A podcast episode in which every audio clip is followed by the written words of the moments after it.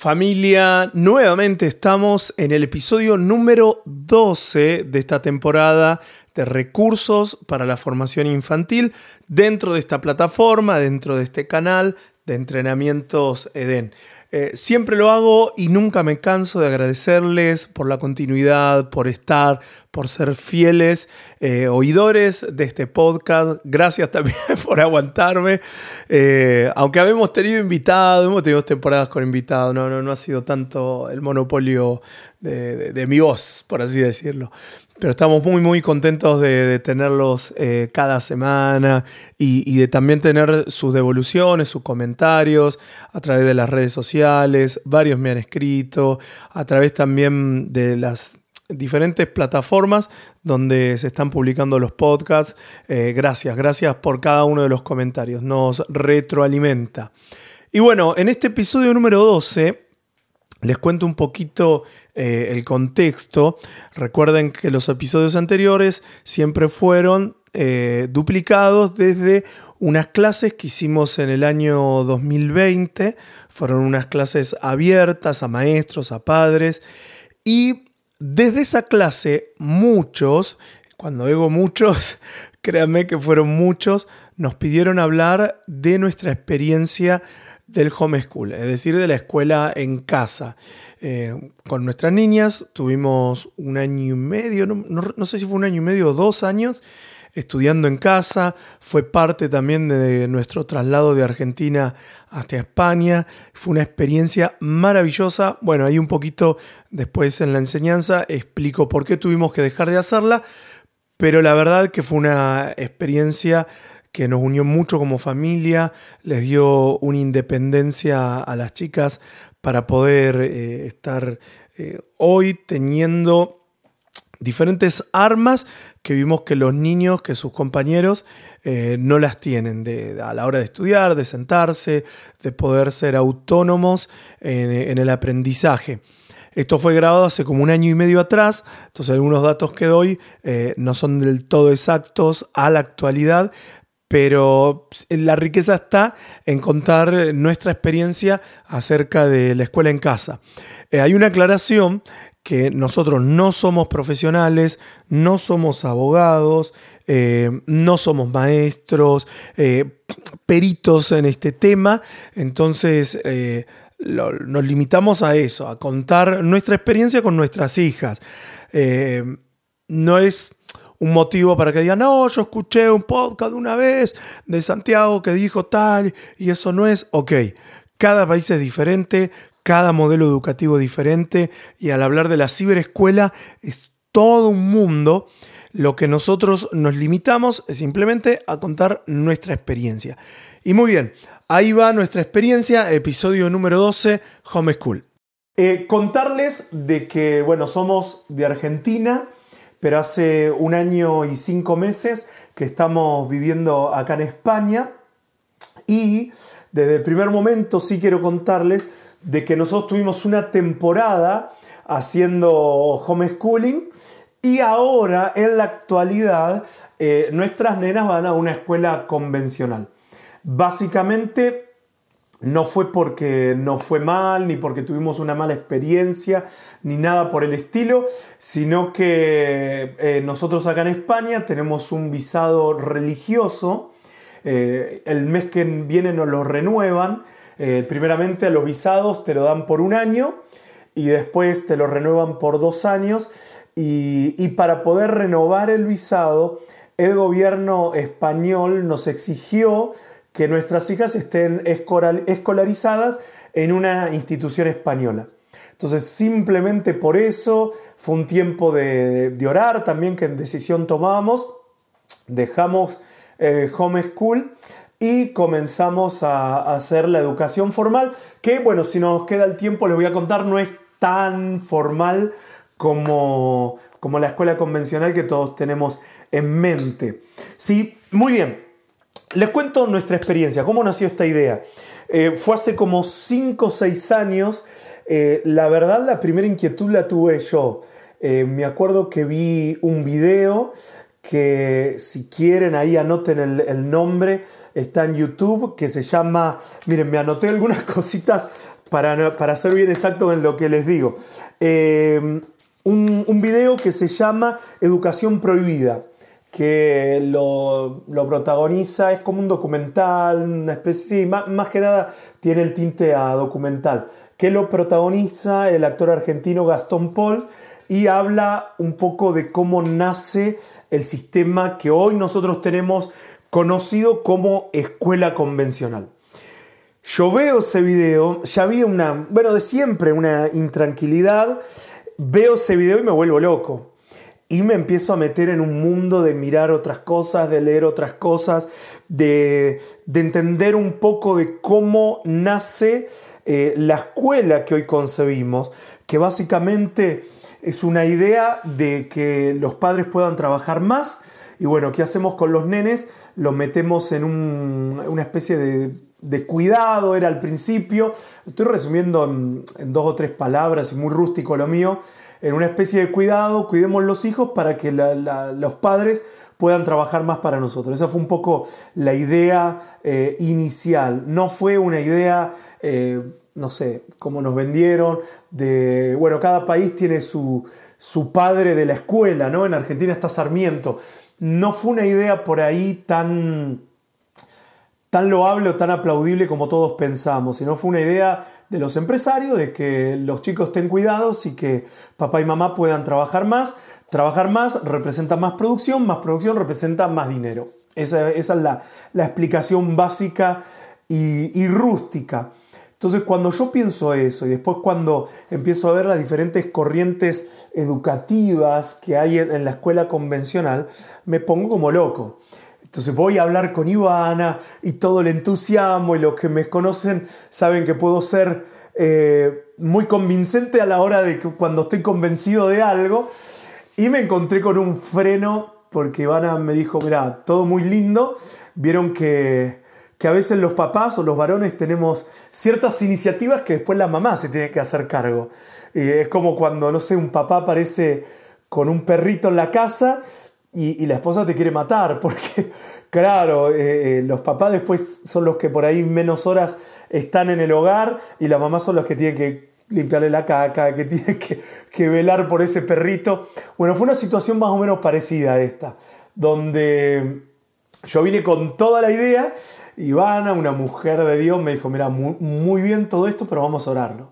No es así nomás. Yo quería sacar a las nenas de la escuela ya, empezar homeschooling en casa y, y me encontré ahí con, con, la voz de la sabiduría, digo yo. A veces las esposas eh, actúan como el Espíritu Santo. Es más, todavía yo no encuentro la diferencia entre la esposa y el Espíritu Santo.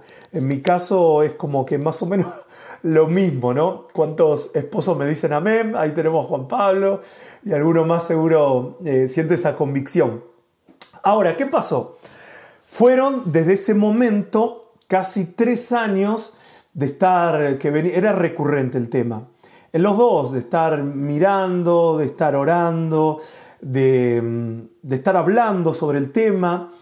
Y, y, en un momento, sobre todo, yo siempre, sinceramente, tuve esa convicción pero era más, al principio la verdad, le soy sincero, era más una emoción de que estaba, no sé, súper entusiasmado con la idea de que las nenas estén en casa y hacer homeschool y demás.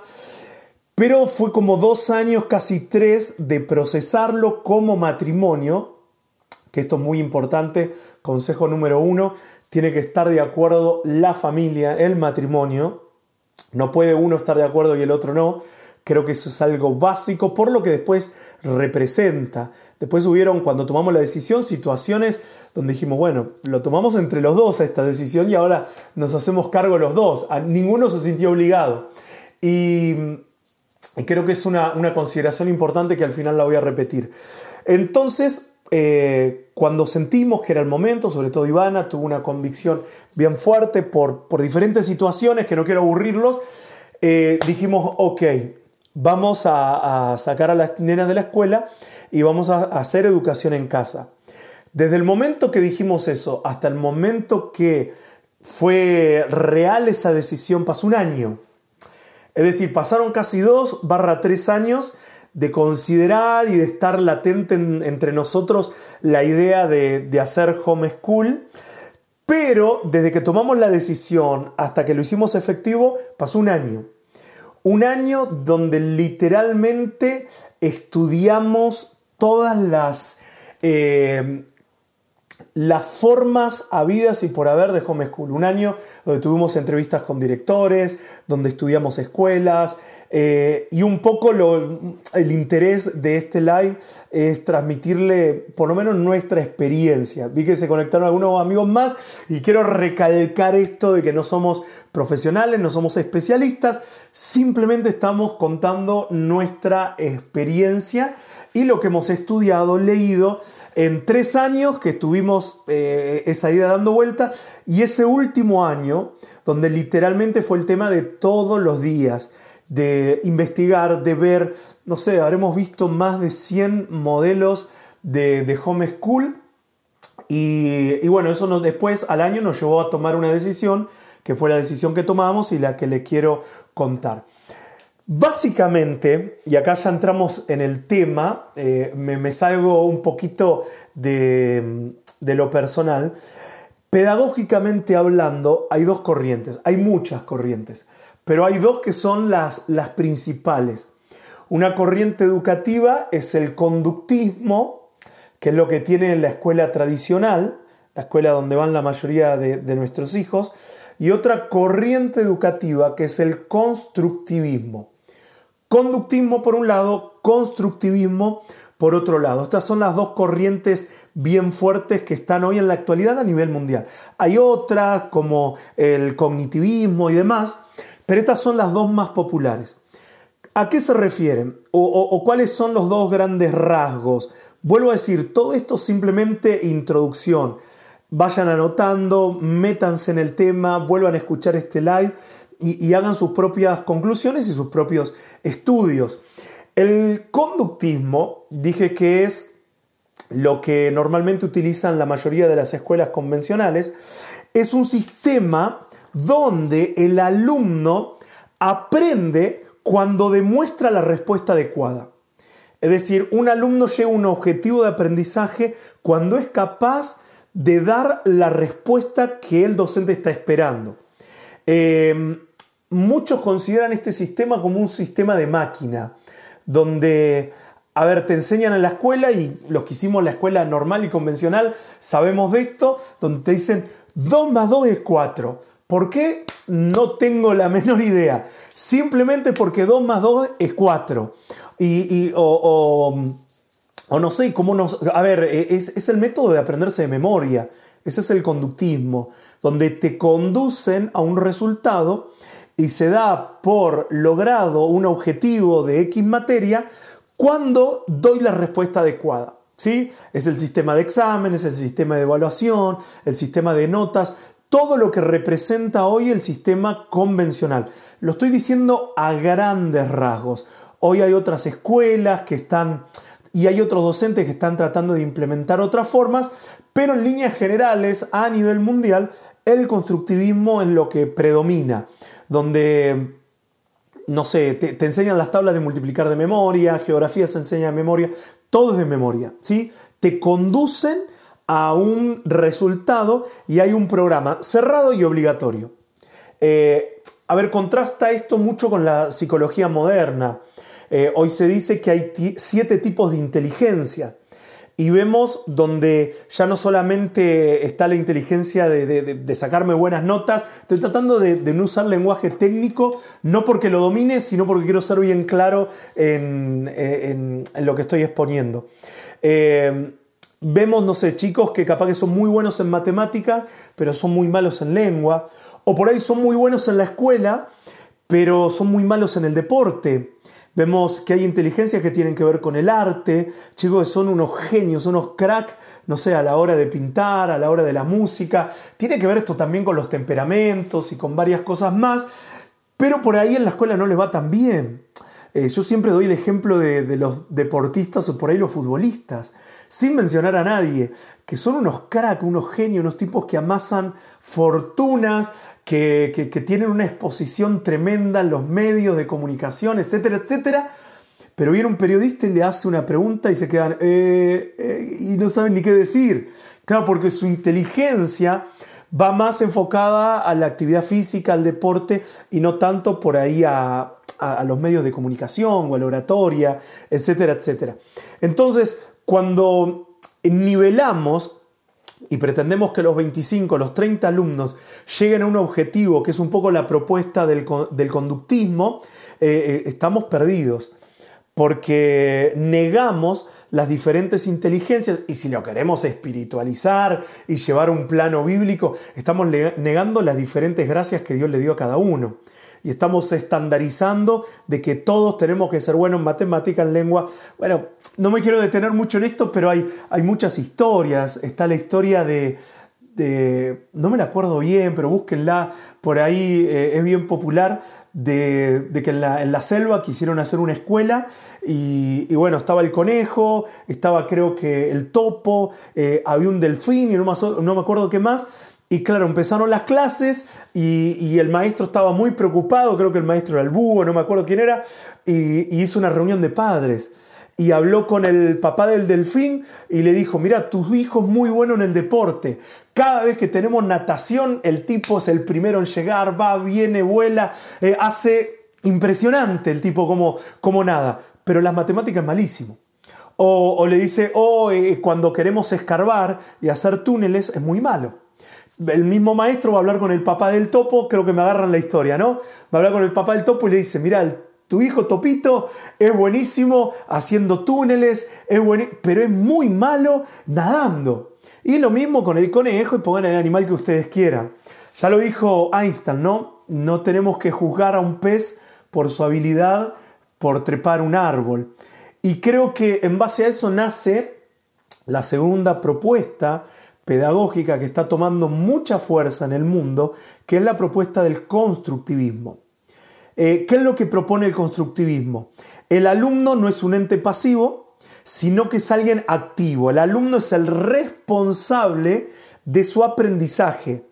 Aprende, como lo dice la palabra, constructivismo, aprende mediante la construcción. Y esa construcción se hace en base a eh, las experiencias, en base a la investigación, en base a los intereses personales. Si no es bueno en matemática, no vamos a pretender que el tipo sea un químico, sino que vamos a orientarlo y vamos a fortalecer según, dije, estas siete tipos de inteligencias que existen o que por lo menos están descubiertas hoy en día, vamos a fortalecer el tipo de inteligencia que tiene este niño. Eso es lo que un poco eh, alienta y, la orientación que tiene el conductivismo. Es, perdón, el constructivismo. Es un proceso acumulativo donde el ritmo, esta es una característica importante, el ritmo de aprendizaje lo pone el alumno. El constructivismo dice que no todos los alumnos aprenden ni de la misma manera ni en el mismo tiempo. Entonces respeta mucho el tiempo del alumno. Parece Disneylandia esto, ¿no? Ahora, cuando nosotros leímos de estas corrientes, nos dimos cuenta de que era la corriente que nosotros queríamos para nuestras hijas. Las veíamos muy, eh, muy despiertas en algunas áreas y dijimos, no queremos que el sistema escolar las presione y que por ahí no logren ser o, o tener o desarrollar el potencial que Dios puso en ellas. Y sobre todo, me olvidé de mencionar esto, otra de las cosas que nos motivó a tomar la decisión tenía que ver con, que los padres hoy en día en esta sociedad hemos tercerizado todo. Tercerizamos la espiritualidad de nuestros hijos a un sistema, llamémoslo iglesia. Tercerizamos eh, la educación a un sistema, llamémoslo escuela. Tercerizamos también los padres hasta el cuidado, porque hoy en día es muy normal que trabaje papá y mamá. Y no me quiero meter en esos temas, pero a veces es un cambio de dinero porque lo cuida, no sé, una, señora, una empleada, una canguro, como se dice acá, no sé, una babysitter, el nombre que tengan en tu país, y, y todo cuando siempre el modelo de responsabilidad, no tengo el tiempo hoy para, para desarrollar versículos bíblicos ni demás, vuelvo a decir, es un pantallazo, el modelo de responsabilidad bíblico siempre fue de los padres. Es más, vemos en la cultura judía que los padres eran los que enseñaban matemáticas, los que educaban, los que enseñaban geografía, y todo era a través de la Biblia. No quiero decir que eso tiene que ser ahora, pero sí que hemos, hemos perdido lugar. Hay países donde se están desarrollando leyes donde la patria potestad ya no es de los padres, sino es del gobierno. Entonces creo que esto nos tiene que, despertar y nos tiene que, llamar, ¿no es cierto?, a un trabajo de, responsabilidad, de volver a nuestra obligación como padres y demás. Muy bien, me meto en tema. Empezamos a, investigar, empezamos a estudiar, les dije a tener entrevistas con directores, con escuelas, a llamar por teléfono. Me acuerdo que llamamos a Chile, a Estados Unidos, a México, a España, eh, Argentina, de arriba abajo. Eh, empezamos a contactar misioneros que habían tenido por ahí la experiencia de, tener a sus hijos eh, en estos sistemas de educación en casa. Y vimos también que es un mundo, la verdad, inagotable hay miles, y no estoy exagerando, miles de escuelas, de corrientes educativas que nos hablan del homeschooling, pero yo mínimamente quiero dividir en dos para que entendamos aquellos que se están metiendo recién en este tema. Lo divido en dos. Número uno está el homeschooling, y número dos, el unschooling. No sé si pronuncio bien en inglés, ustedes me van a saber perdonar. Si hay algún profe en inglés, le debe estar sangrando los oídos. Eh, hago lo que puedo. Este, el homeschooling eh, se rige, eh, esta es la diferencia principal, por un currículum o plan de estudios. Es educación en casa, pero no, no, no es que no hay un plan de estudio. No es que nos levantamos y decimos, hoy que estudiamos hoy sino hay un plan de estudio. Ahora yo voy a mencionar los diferentes planes de estudio que por lo menos nosotros les hice un resumen para hoy, hice, hice los deberes para darle información concreta. Entonces, el homeschooling, es decir, la educación en casa, existe un plan de estudios, existe un plan de evaluación. No es que nos largamos la vida hippie y hacemos lo que queremos, sino hay un plan, hay un sistema de clarificación, no es el sistema convencional, ya le voy a contar de eso, pero hay un programa y un currículum que necesitamos cumplir.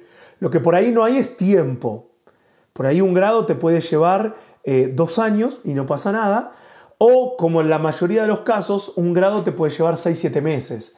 Y tenemos nenes que están terminando eh, la secundaria a los 15-16 años. Y a esa edad ya están haciendo sus ingresos para poder eh, ingresar en la universidad. Eso es el home school, el home schooling, es lo mismo, ¿sí? Eh, pero está el on-schooling o unschooling, no sé cómo se pronuncie, donde no hay currículum. Ahí sí, en el on-schooling no hay un programa educacional. Es bien libre, eh, se busca lo natural, es lo independiente, es autodirigido, basado en, las experiencias y en los intereses. Hay plataformas que orientan a las familias unschooler que, te orientan, ¿sí? Porque vos decís, bueno, no, no sé nada de matemática, ¿cómo voy a inventarse un programa de matemática? Ok, te orientan, te ayudan, pero es bien libre. No hay grados, no hay niveles, no hay evaluación, es todo de acuerdo al aprendizaje. Entonces, si alguno tiene preguntas, porfa pueden ir dejándolas en el chat, me olvidé de decirles eso, y vamos a hacer unos minutitos para ir respondiendo. Entonces les decía, primero, para poner orden, hay dos corrientes pedagógicas principales, hay muchas, pero hay dos principales, que está el constructivismo, que es la escuela convencional, y está el, eh, perdón, está el conductismo, que es la escuela tradicional, y el constructivismo, que es un poco la orientación que tiene el homeschooling o la educación en casa. Y dentro de la educación en casa tenemos dos corrientes principales, hay muchas, dos corrientes principales. El, eh, el homeschooling, que es lo que eh, todos conocemos, que básicamente tiene un programa, tiene una forma, tiene un currículum, y el on-schooling, que es mucho más libre, ¿sí? donde no hay niveles, donde em, se busca otra, otra cosa, la que se busca. ¿no?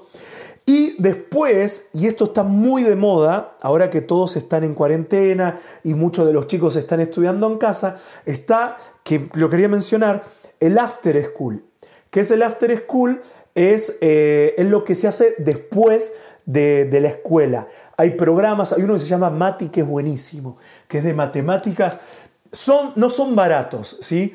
pero son programas educativos donde es un refuerzo escolar, que muchos lo están haciendo. Papás que no dejan la escuela, sino que tienen un refuerzo escolar. Ahí Sara me pregunta si mis hijos tuvieron homeschooling o unschooling. Tuvieron homeschooling, ¿sí? Y ahí les voy a contar. Esa es la pregunta, Lali, del, del momento, la legalidad, y ya vamos a ir. Miren, les quiero contar algunos datos, porque sé que hay muchas personas de Chile. En Chile hay más de 1.200 familias haciendo homeschooling, ¿sí? Familias homeschoolers.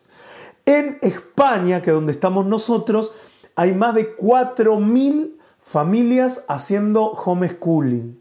¿sí? En Argentina, y mucho de Argentina, hay más de 5.000, vuelvo a repetir, 5.000 familias haciendo homeschooling y hay países como México o como Estados Unidos, que esto lo vienen implementando hace mil años, que tienen 1.800.000 familias estudiando en casa. Creo yo que, bueno, las estadísticas dicen que en esta última década se duplicó la cantidad de familias que hacen educación en casa. Y creo yo que en este año, no sé, los números se fueron, explotaron, ¿sí? Muy bien. Les quiero contar eh, por ahí los modelos que hay de homeschooling. ¿sí? Hay muchas formas de hacer homeschooling. Hay muchas plataformas, hay muchas escuelas orientativas, etcétera, etcétera. Les quiero contar de algunas. Vuelvo a decir porque veo amigos nuevos que se están conectando que simplemente estamos contando nuestra experiencia. No somos profesionales ni nada por el estilo. Modelos de homeschooling. homeschooling. Modelos, por ejemplo, hay modelos que todo tiene que ver con una computadora, es decir, que tenés que invertir en una computadora, todo pasa por la computadora. Hay otros modelos, en Argentina hay mucho de esto, que pasan por manuales impresos, donde te envían los PDF, vos los tenés que imprimir, y son manuales impresos que los niños tienen que completar. Hay manuales digitales, hay plataformas digitales, hay escuelas que se basan en videos grabados, que hay, vos vas viendo las clases y, claro, están los videos, está el profesor y el alumno asiste a las materias. Son como una especie de webinar, que es una palabra que estamos usando un poquito más ahora, pero ya está grabado. Hay también eh, videos en vivo, ¿sí? Hay también modelos de homeschooling que son profesores o tutores en el hogar, donde vos decís, ok, contrato una maestra, le pago para que enseñe en mi casa diferentes materias. Eh, hay modelos también que ya vamos a hablar que son de centros educativos, donde, ok, yo soy una familia homeschooler, eh, tengo, no sé, otros chicos en mi congregación, otra familia que también quiere hacer lo mismo, están, y bueno, ok, hacemos un centro educativo, ya le voy a hablar de esto. Entonces, entre todos vamos dando diferentes materias, ese es otro modelo. Están los que también compran programas o aplicaciones para el celular o programas para la computadora donde pueden eh, interactuar y bueno, ahí hay un mix de cosas. Están también los que hacen lo siguiente, estudian en casa, pero tienen el mismo sistema igual que la escuela. Es decir, hacen lo mismo que la escuela convencional, lo único que no lo mandan al edificio de la escuela. Y a fin de año dan examen, es decir, hacemos quinto grado este año y en casa, eh, estudiamos y a fin de año damos, y, el programa es igual que los nenes que están en la escuela, y a fin de año damos el examen. Y hay mucho, y acá entro en lo que mencioné recién, que utilizan los centros educativos. ¿Sí? Es lo mismo y no es lo mismo. Eh, una cosa es escuela en casa, que literalmente es en casa, como la palabra lo dice, y están los centros educativos que los centros educativos son centros no convencionales, que básicamente es esto, nos juntamos varias familias y armamos un centro educativo. Hay mil maneras de hacerlo. En el centro educativo podemos tener un profe, yo conozco, en más, familia nuestra eh, está estudiando de esta manera, donde son una comunidad que tienen eh, por ahí un profesor o dos que son pagos, ¿sí? donde enseñan por ahí el, el tronco transversal de una currícula. ¿Sí? matemática, geografía, lengua, cosas transversales. Y después los papás van complementando y dando otras materias. Por ejemplo, hay un papá que, no sé, eh, es deportista y sabe de gimnasio, ok, el papá ese una o dos veces por semana le da deporte a los hijos de toda esa comunidad o todo ese centro educativo. ¿Se entiende? Eh, hay otro papá que sabe un poquito más de arte, les da arte. Hay otro papá que no se sabe de música, les da música. Esos son centros educativos. Hay iglesias que tienen estos centros educativos. Eh, ya vamos a hablar de la legalidad. Sé que le van a empezar a venir preguntas, pero eso es legal, nos meten a todos presos. Ya vamos a hablar de eso. Pero son maneras de estudiar los centros educativos. La mayoría de estos centros educativos tienen lo que se llama una escuela sombrilla, escuela paraguas. ¿Sí? Eh, no es que, bueno, vamos a enseñarle lo que se nos parece, sino que tienen una escuela que homologa ese estudio. Es más, hay algunos profes que tienen que estudiar en esa escuela para poder dar clases. Son cursos bien cortos, a veces los papás los toman para poder después eh, entender la dinámica del curso. Hay expectativas, hay programas, etcétera, etcétera. Uno de los más famosos, y acá empiezo a, darles nombres, perdón mi inglés, ¿sí? Eh, avisado no hay, no hay traición, es Royal Hollow Academy, ¿sí? Malísimo mi inglés, pero para que se entienda. Royal, como suena, como los postres Royal, eh, R-O-Y-A-L, Hollow, H-O-W-L-O-W, o W, y Academy, como academia, pero Academy, pero termina con Y. ¿sí? Búsquenlo en internet. Esa es una de las plataformas, es una, eh, una plataforma estadounidense, pero tiene su versión en español, de las más fuertes. Esta da eh, cobertura, por, así llamarlo, esta escuela sombrilla, a muchos centros educativos y a muchos programas de estudio de home schooling. ¿Sí? Miren, eh, si quieren ahí vayan dejándome preguntas, yo sigo avanzando con lo que les preparé para hoy. Escuelas, hay mil escuelas homeschooling, mil, literalmente mil o miles, eh, y, es más o menos la orientación que uno busca. Hay para todos los gustos. Hay algunas que son solo en la computadora, hay otros que mezclan libro y computadora, hay otro que tiene videos, hay otro que tiene clases online, hay de los colores que quieras. Yo me anoté unas 1, 2, 3, 4, 5, 6 que son un poquito las más variadas y las que a mí me gustaron. Eh, por ejemplo, en Argentina hay una que se llama Mare Verum, que es muy buena. ¿sí? Ellos tienen el sistema de tener cosas impresas, pueden buscarlo.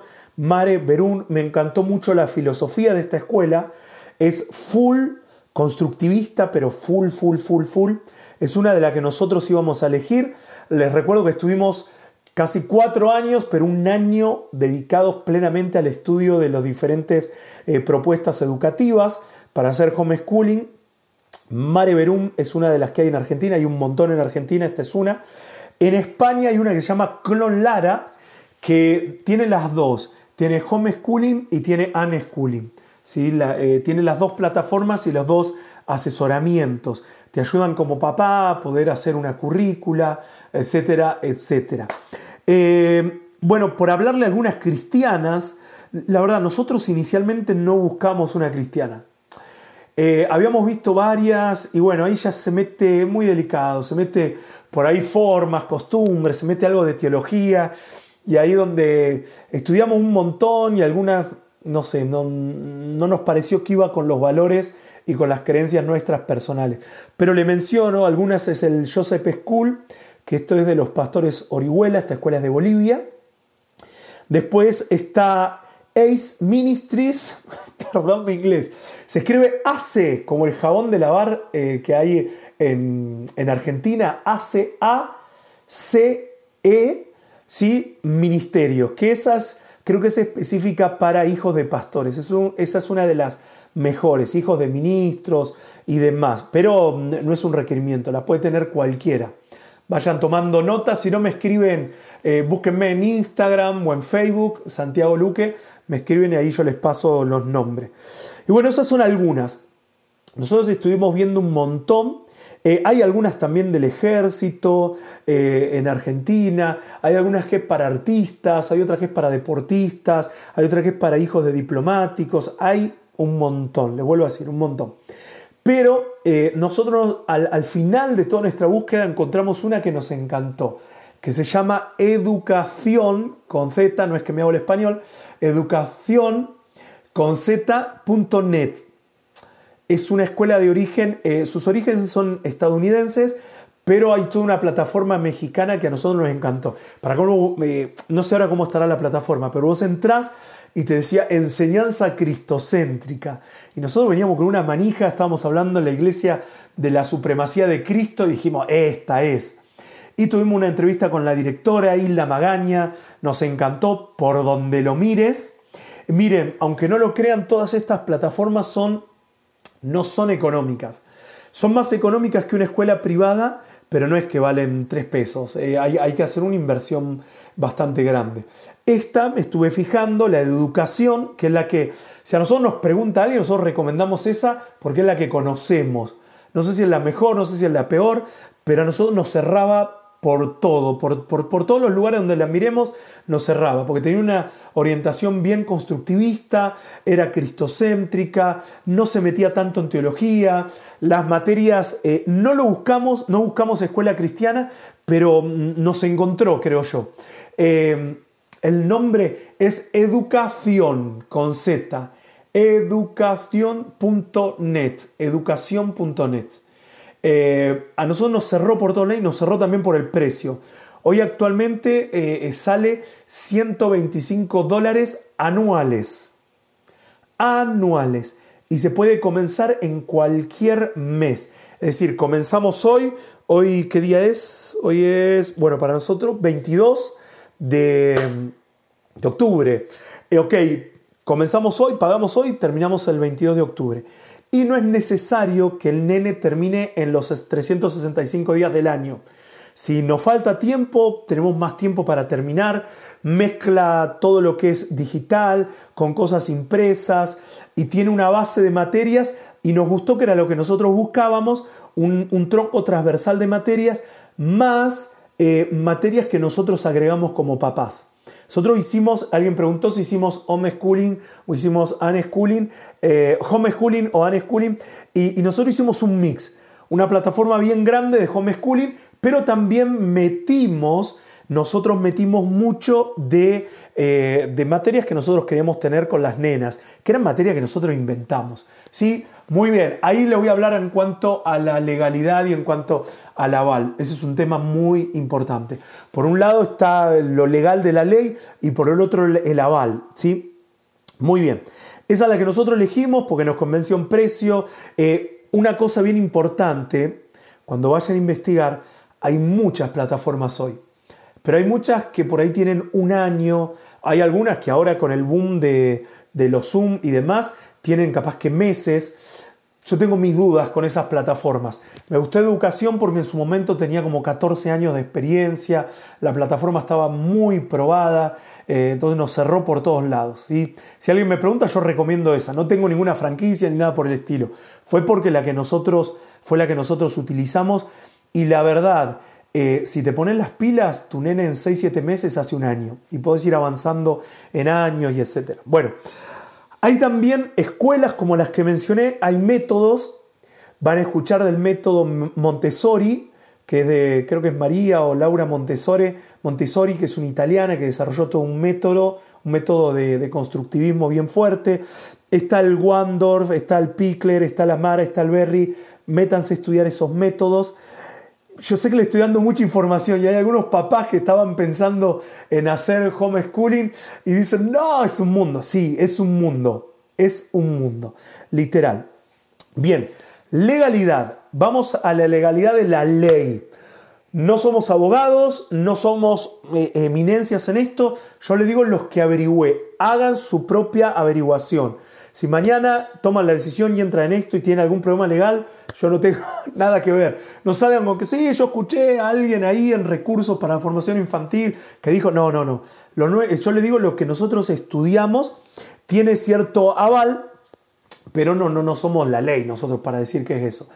Cada país tiene su propia ley. Le voy a hablar de lo que más nosotros estudiamos, que es Argentina y España. Hoy vivimos en España.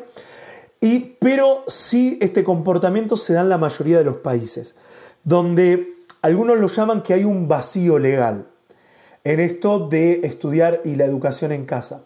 Otros lo llaman que es alegal. ¿Qué significa esto? El vacío legal. Primero, que la ley te dice que el nene el niño tiene que cumplir X cantidad de años, dependiendo del esquema, la estructura que tenga cada país, que tiene que estar educado, ¿sí? que tiene que recibir educación. Pero no te dice que es la escuela. ¿sí? No te dice que es la escuela. Entonces, si vos presentás eh, que estás estudiando en tu casa, no hay por qué, no, tiene por qué haber problema. ¿sí? Eso es el vacío legal.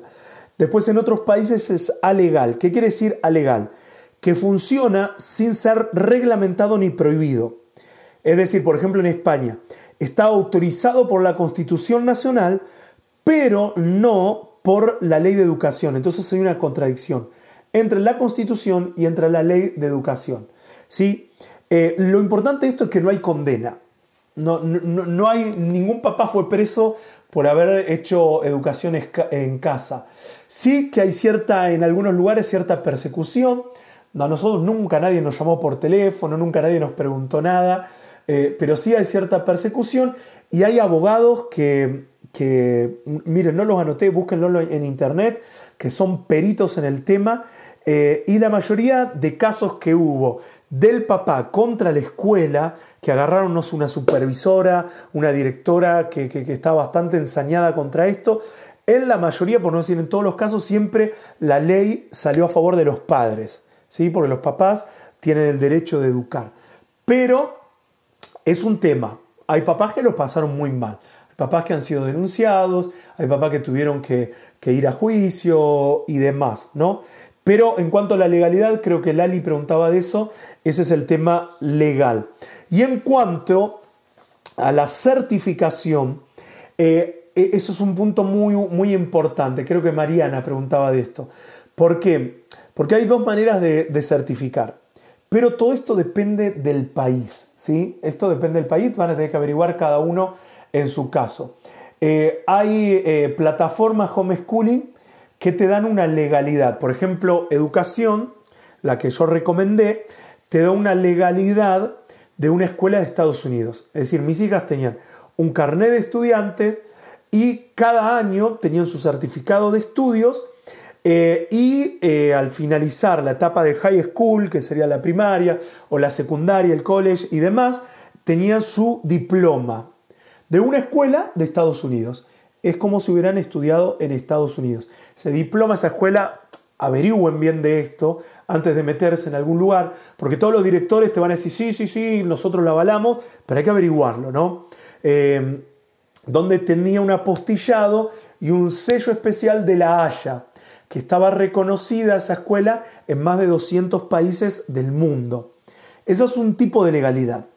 Hay otro tipo de legalidad que es un poco más trabajosa. Hablo de legalidad a nivel escuela, según la, pregunta que hacía Mariana. ¿Qué, es lo que hacen los papás? Eh, estudian, por ejemplo, en, en ACE, en educación, en cualquiera de los que mencioné, y a fin de año presentan a sus hijos a dar examen. Le suman por ahí un poco la currícula del país y bueno, todo este año estudiamos, no sé, quinto grado y el país, en el caso de Argentina, de España, tiene la obligación de abrir mesas de exámenes. Entonces tengo un montón de amigos que hacen esto porque quieren tener su título del país y abren mesas de exámenes y presentan a sus hijos en mesas de exámenes. Lo preparan y dan exámenes. Así de sencillo. Eh, en nuestro caso, en nuestro caso, a nosotros no nos interesaba tener el título del país porque sabíamos que que nos, veníamos a vivir a España. Entonces no nos interesaba el título del país. Eh, Abilú pregunta, y luego para que el chico continúe con un estudio terciario universitario. Claro, si, está, si tenés estas dos formas que yo presenté, tanto que si dio libre todas las materias, o tenés el título de una escuela o de una escuela sombrilla, homeschooling, que te, que te avala, vos vas a la escuela, ponele este año, te arrepentiste y querés que tu hijo vuelva a la escuela convencional, vas con esa documentación y te lo tiene que aceptar porque está, eh, si hizo los exámenes en el país, tenés el certificado de que tu, hijo terminó quinto grado, sexto grado, etc. Y si tenés los otros títulos, también. ¿sí? Eh, eso no... Averigüen en cada país, no pasa nada. Por ejemplo, en el caso nuestro de España, en España no te piden ningún título. Es más, es otra historia aparte, no quiero aburrirlos con mi, experiencia personal, pero nuestras hijas cuando llegamos a España, que conté al principio, que estábamos en la educación homeschooling y tuvimos por una cuestión de visado meterla en una escuela convencional, eh, no tuvimos que presentar absolutamente nada. Simplemente, es más, las adelantaron en un año a ellas. Eh, Lari estaba en tercero y las, la adelantaron a cuarto, ahora está en quinto. Y Are estaba en quinto, la adelantaron a sexto. Y ahora Are está, eh, está como, están como un año adelantada de lo que eran sus compañeras en Argentina. Arelilla está en secundario. ¿sí? no tuvieron que presentar absolutamente nada. Eso es diferente de cada país. Esa fue mi experiencia. Muy bien, si tienen preguntas vayan dejando ahí. Yo voy terminando. Mis consejos, ¿sí? Eh, aquellos papás que están pensando, bueno, el sistema está mal, eh, el estar enseñando, no sé, cualquier cosa, eh, la verdad lo tengo en casa acá estudiando, no aprende nada. Eh, estos son mis consejos, basados en nuestra experiencia personal. número uno, tienen que evaluar si es lo mejor para tu familia. Evalúenlo. Tómense un buen tiempo, no tomen decisiones en, caliente, ¿no? Apresuradas. Tómense un buen tiempo para evaluar si es la decisión eh, de su familia, ¿no? Establecer los motivos. Esperen que me estoy quedando sin batería. Establecer los motivos. Eh, si hago una lista. ¿Por qué quiero que mi hijo o que mi hija estudie eh, y lo pasemos a homeschool? Hagan una lista de motivos les aseguro que el día de mañana, cuando digan, uy, ¿por qué tomamos esta decisión? Le va a servir como una base fundamental el saber por qué tomaron esa decisión. Sean muchos los motivos o sean pocos. Nosotros tuvimos nuestra lista eh, personal. Eh, dentro de esto de la evaluación, consejos, tengan un compromiso como mamá y como papá. Esto no es cuestión de la mamá, bueno, tomamos la decisión y ahora que la mamá se haga cargo, ni tampoco del papá, es compromiso de los dos estén en acuerdo, por eso conté la historia al principio, estén en acuerdo los dos como matrimonio. ¿sí? Si uno de los dos no está de acuerdo, no tomen la decisión. Los dos tienen que estar de acuerdo. Tienen que entender de que ahora ustedes son los responsables de la educación de sus hijos. Es decir, su hijo llega a la adolescencia no sabiendo matemática, es responsabilidad de ustedes. Ya no le pueden echar la culpa a la maestra, ni, ni al diablo, ni a nadie. ¿no? Eh, esto es importante. No lo hagan porque está de moda porque todos lo hacen y me enteré de tres, cuatro familias y nosotros hagámoslo. Háganlo evaluando los pros y los contras. Vuelvo a decir, no es para todas las familias. No es para todas las familias esto. Es para algunas familias sí y para otras no. Es para algún tiempo, como en el caso nuestro, sí, en un tiempo que lo necesitamos y fue muy importante y, hoy no. ¿sí? Eh, entonces evalúenlo. Y ni tampoco lo hagan eh, por una emoción decir las leyes del gobierno, del aborto y demás, y pa, pa, pa, pa, pa, pa, del matrimonio igualitario. Háganlo por una directiva de Dios. No lo hagan porque como una reacción al sistema. ¿sí? No lo hagan por eso. Miren, yo sé que cada punto me puedo extender mucho. Eh, si quieren, después hacemos otra transmisión, pero no lo hagan por eso. Háganlo por una directiva de Dios, porque evaluaron los pros y los contras y están dispuestos eh, aún mismo sobrellevar los contra. ¿sí? Muy bien. Número dos, conozcan la ley de cada país, asesórense, no se dejen llevar por blog, por comentarios, ni por lo que yo les digo hoy, asesórense según la ley de cada país. Número tres, investiguen y aprendan, estudien bien antes de decidir el plan que quieren para sus hijos. Como les dije, hay miles de planes. Estudienlo bien, tómense un tiempo para estudiarlo, para leer. Esto no es saquemos a los nenes de la escuela y los sacamos. No, estudien bien qué plan quieren. No tomen la decisión de sacarlo si no tienen un plan de proyección. Hay mucho y hay mucho cosa que, por ahí no va con lo que ustedes están buscando. Número cuatro, establezcan prioridades y objetivos ¿Qué es lo más importante para sus hijos? Y, eso lo va a dar la directiva al punto 3, de saber qué plan quieren a ver, usamos el mismo programa que la escuela, queremos adelantar algunos, algunos años a nuestros hijos, no sé, queremos que nuestros hijos pasen más tiempo con nosotros, ese es uno de los motivos que nosotros queríamos, eh, queremos que tengan vida al aire libre, que, que todo sea una enseñanza natural. Bueno, ahí cada uno tiene que establecer sus prioridades y sus, objetivos.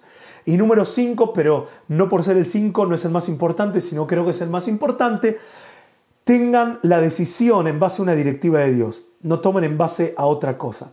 Tengan la decisión en base a una directiva de Dios.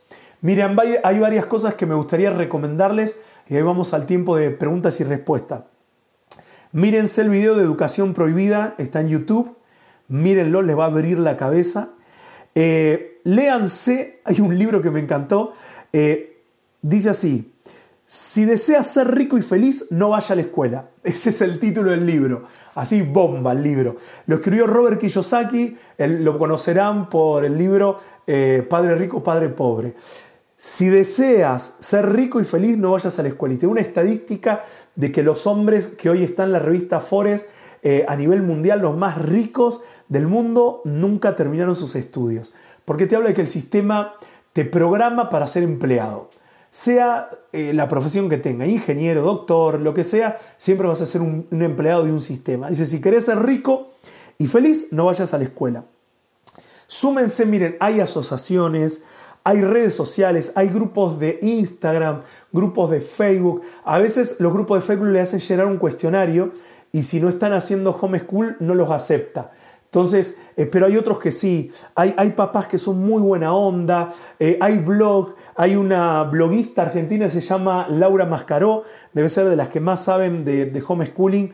Eh, estudien, lean. Hay miles de youtubers que hablan de homeschooling. Hay una señora oriental que se llama Alex Kim.